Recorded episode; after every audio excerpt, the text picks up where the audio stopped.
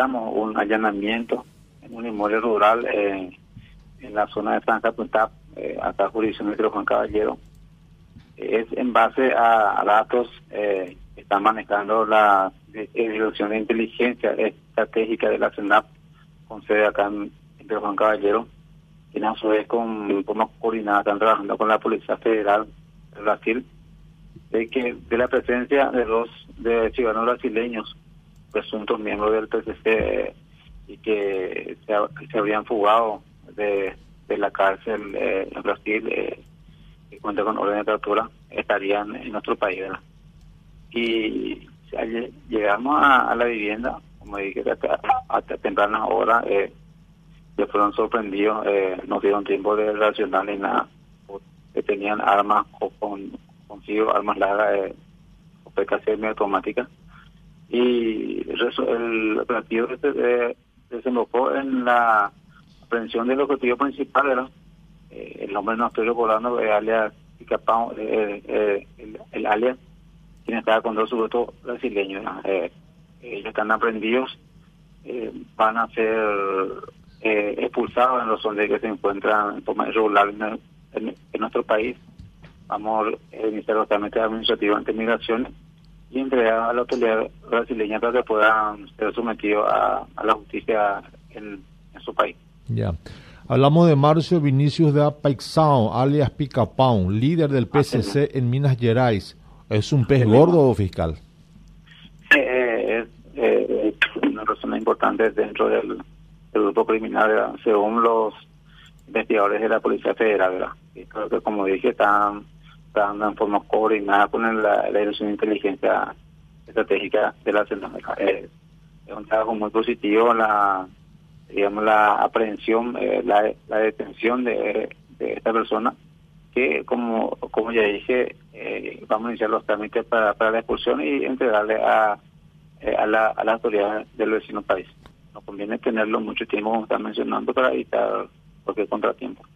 ¿Cómo fue el operativo para que puedan detenerlo a Picapau y a los dos brasileños que estaban con él? ¿Cómo, fue el trabajo? Fue.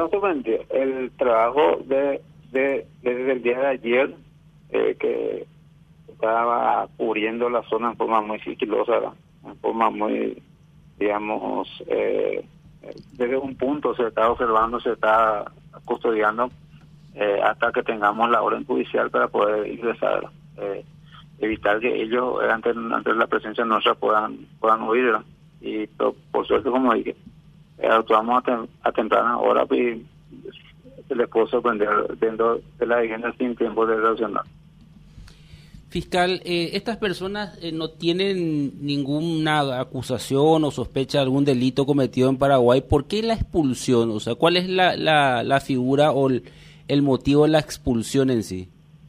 Y mira, como, como estamos haciendo últimamente, eh, cuando cuando cuenta con orden de captura en, cuando cuenta con condena en, en, el, en, Brasil, en este caso en la audiencia no brasileña, optamos por para que ellos puedan eh, cumplir con esa condena en ese país. Eh, evitar que eh, procesarle y dejarle nuevamente en, en el recinto penitenciario acá en, Paraguay porque muchas veces eso no conviene en razón de que ellos hacen contacto, hacen relaciones y eso perjudica más. Es, mejor que ellos estén cumpliendo con, con la pena en el país de, origen.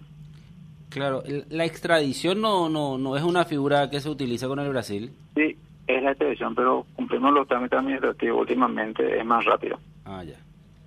¿Qué se pudo incautar, eh, fiscal, en este procedimiento? Y armas, eh, dos armas largas, teléfonos celulares, que son muy, que van a ser muy importantes para, en este caso para la Policía Federal, para sacar, para obtener datos de contacto de comunicaciones y ver si se puede ubicar a otros miembros del mismo grupo. Fiscal, ¿qué se sabe de lo que estaban coordinando hacer en actividades delictivas?